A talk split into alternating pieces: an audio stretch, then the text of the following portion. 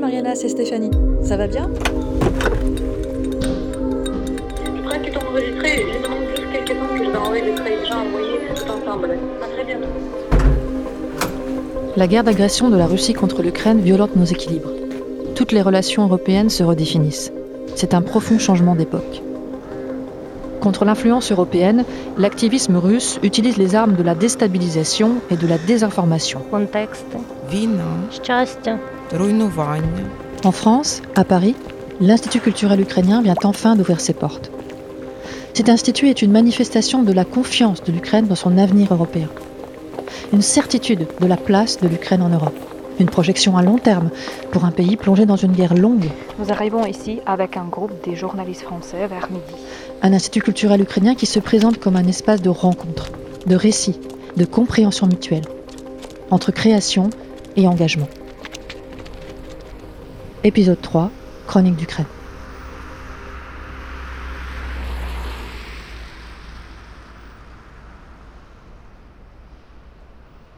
I think um, art has, plays a very distinctive and important role in times of war or conflict or indeed social turbulence.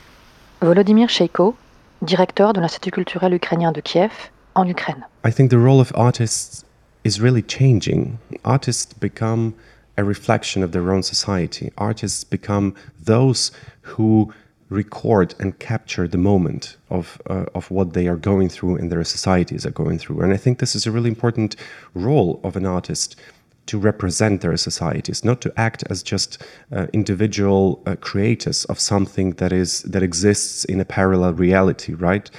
And this is what we keep hearing from Ukrainian filmmakers, visual artists, writers, poets, social activists that they don't want to do art just for art's sake, to capture and record and document war crimes uh, of uh, the Russian army in Ukraine. They want to document um, and reflect on experiences of people who have been mobilized to the army or who have lost their dear ones in the in the war or who have um, um, experienced uh, occupation or violence or other uh, ugly manifestations of war. And this is what we keep hearing from Ukrainian filmmakers, visual artists, writers, poets, social activists, that they don't want to do art just for art's sake.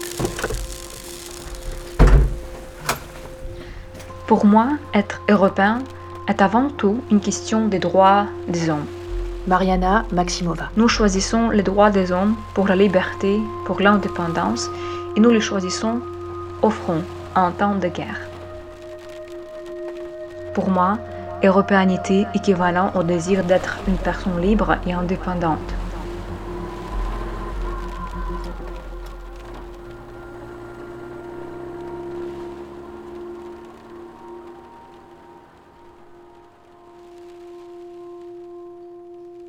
We have worked continuously. We haven't stopped working for a single day. Although, in the first uh, days of the full scale invasion in February 2022, most of our team had to leave uh, Kiev uh, as uh, the Kiev region and Kiev itself was under siege. So, most of our team uh, chose to relocate to other uh, cities across Ukraine, but also to other countries. And we uh, have been working for quite some time remotely connecting and working from various places. I mean, our team was really dispersed across Europe, from from Kiev to to Paris or even to Oxford. So um, it was it was a difficult time, but there was not a single day that we stopped working. Uh, we kept the team and we, you know, stood together as as, as one team through these uh, hard times.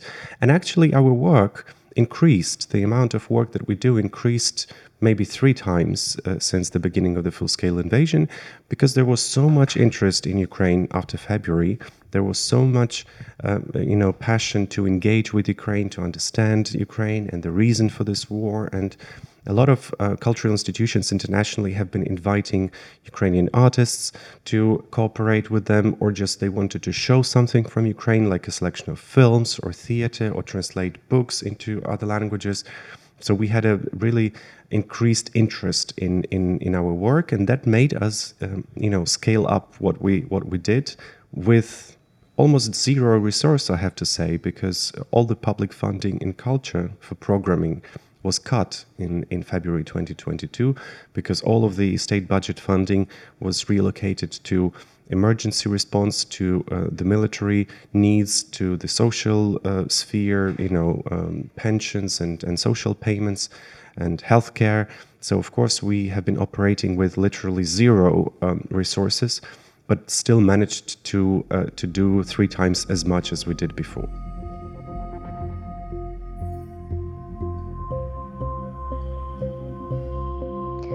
Ave Maria, disent-ils, ceux qui sont dans la terre froide, qui regardent le ciel et les grondes des bruits des fusées, martyrisés, torturés, couverts par la terre, couverts par la mer, humbles d'esprit, chantés par la douleur. Vierge Marie, pleine de grâce, reste avec nous un peu plus longtemps dans ces sous-sols Aujourd'hui, nous avons brûlé notre, dernière, munition.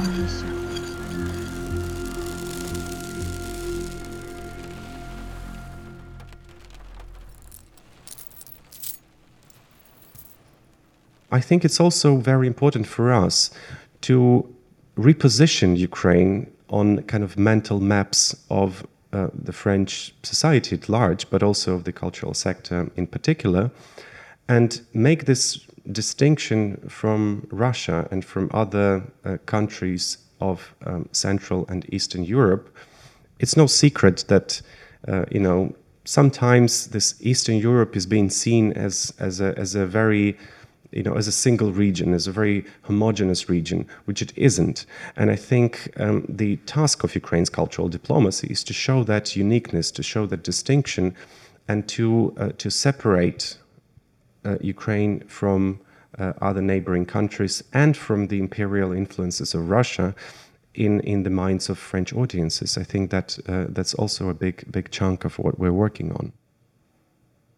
For Ukrainians now uh, today, for, for the cultural sector and for the um, civil society of Ukraine, it's really important not to just ask for help today, although we are asking for help and support uh, for, and solidarity from our partners, but we don't want to be just people who are constantly asking for help and attention. I think we now feel that we have a lot more to give back, a lot more to contribute back to the European cultural relations, to European solidarity, to the whole of European project, and of course, uh, international cultural cooperation within Europe.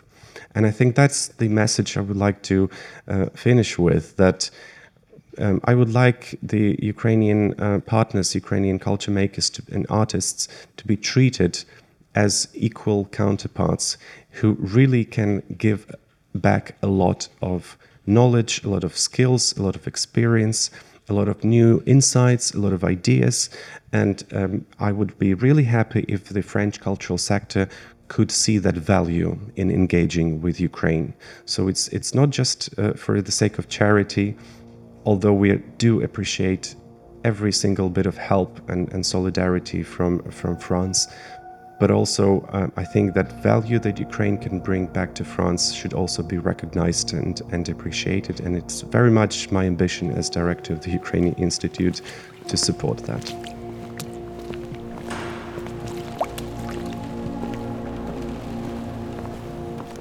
J'ai toujours voulu me mettre en route pour un long voyage, pour parcourir mon pays.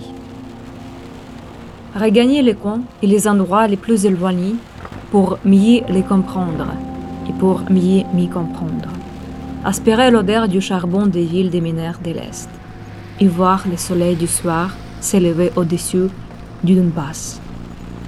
C'est là où tout a commencé, il y a huit ans.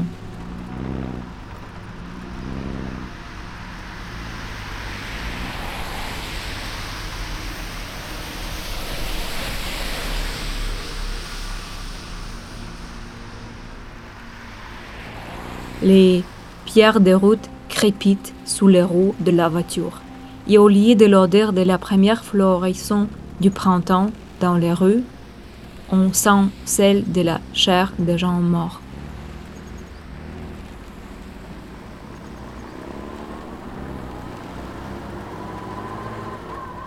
Pour la première fois, je suis allée à l'est de l'Ukraine pendant la guerre.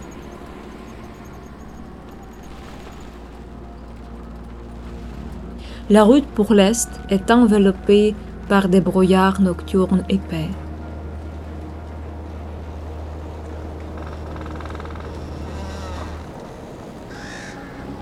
En réalité, je ne sais pas comment écrire sur la mort et sur la guerre.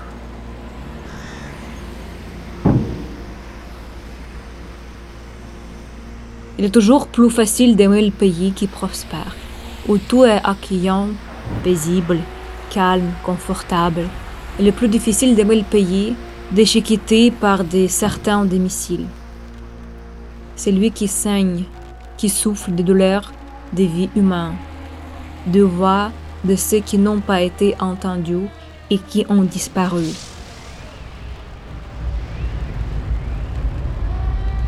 Où les villes et les villages se préparent à se protéger en barrant les fenêtres avec des planches. Mais dans l'air court, jusqu'au maintenant, fleurissent des roses, comme faisant allusion au monde qu'elles n'ont pas peur de la mort et de la guerre.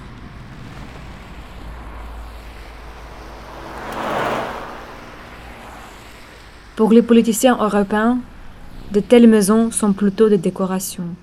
Pour nous, ce sont des cimetières de certaines histoires humaines non racontées. Sur la douleur, les chagrins et la joie, mais aussi sur l'amour. La forme de notre amour pour ces pays, il est difficile à expliquer aux politiciens occidentaux, à transmettre à différentes conférences officielles, aux réunions, aux séances internationales. Tu ressens juste qu'il est en toi et toi tu es en lui. C'est à cet amour, je pensais quand j'ai passé pour la première fois par les rues, plongé dans la nuit, tombant du liman libéré. De même, par les villes voisines du front, retentissant des sons des missiles. Et au-dessus, des steppes dorées du Donbass. J'ai envie d'aimer ces pays encore plus.